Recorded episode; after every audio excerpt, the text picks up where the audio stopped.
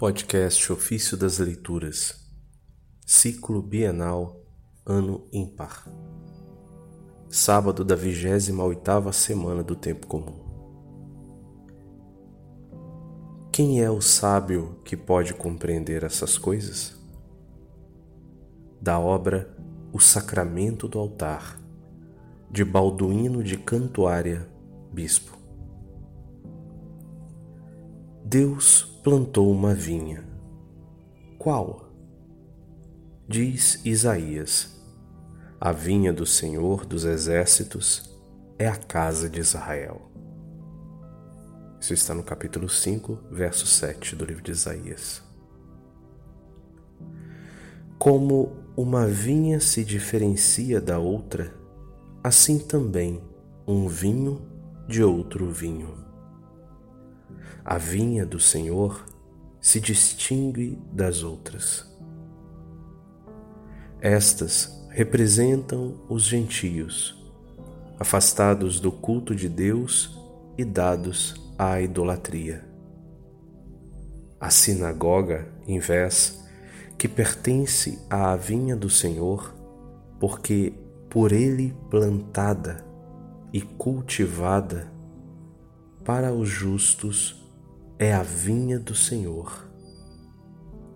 Para os malvados e infiéis, vez, foi transformada no sabor amargo de uma videira selvagem. De fato, são uma geração perversa, filhos infiéis. Essa vinha deu como fruto impiedade no lugar de fé desconfiança em vez de esperança, inveja e ódio em vez de amor. Tal a vinha, tal o seu vinho. Mas a sinagoga fiel, que deseja a Deus pela obediência, foi como fruto agradável e como vinha escolhida.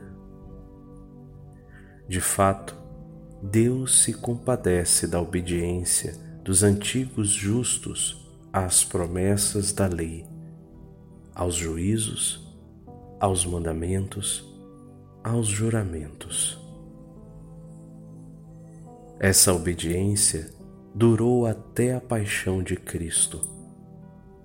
Depois houve uma nova obediência e uma nova justiça destinada a se comprazer ainda mais de Deus por uma maior perfeição. Por isso diz: Desta hora em diante, não beberei deste fruto da videira. Como se dissesse: Não me deleitarei mais na obediência da lei, como tenho feito até hoje está próximo aquele dia, isto é, o tempo da graça, que destruirá toda treva, para que, por meio de uma nova promessa e com novos preceitos e sacramentos, se aumente a religião. E, e com o exemplo da minha humildade, seja aperfeiçoada a obediência, na qual me deleitarei, deleitarei grandemente convosco no reino do meu Pai, isto é, a Igreja. Sumo, portanto, é o cumprimento da lei, a obediência até a morte. Essa é a perfeita caridade. Este é o fim da justiça e de toda perfeição. Esta obediência foi guardada na lei, no primeiro e maior dos mandamentos. Amarás o Senhor teu Deus com todo o teu coração, com toda a sua alma, com toda a sua força e com toda a sua mente. Foi também guardada nos sacrifícios e escondida na morte das vítimas. Agora, ao invés, foi manifestada no exemplo da morte de Cristo e imposta àqueles que vivem na imitação e no amor de Cristo.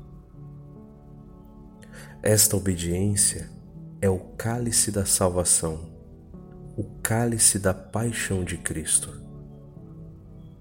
Este é o vinho novo, do qual o Senhor diz: Desta hora em diante, não beberei deste fruto da videira, até aquele dia em que o hei de beber de novo convosco no reino de meu Pai. Significa então beber aquele vinho novo, se não participar por amor da obediência de Cristo?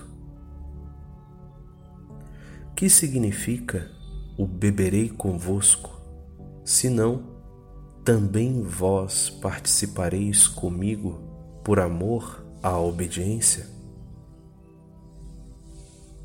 Que significa o beberei mais novo? Senão que era uma novidade beber o cálice da paixão, assim como o fruto da vinha? Era uma novidade imolar um homem no lugar de um vitelo. Beberei esse vinho novo convosco, porque me deleitarei na novidade deste cálice, e vós vos deleitareis comigo, para a alegria da alma. Mas a obediência até a morte deve ser entendida não apenas pela morte da carne, mas em certo sentido de toda a perfeita mortificação e penitência do corpo, e especialmente de toda renúncia à própria vontade. Quem com alegria de espírito e na docilidade da caridade transpondo a própria vontade, antepõe a vontade do irmão, de opinião diferente, este dá a vida pelo seu irmão.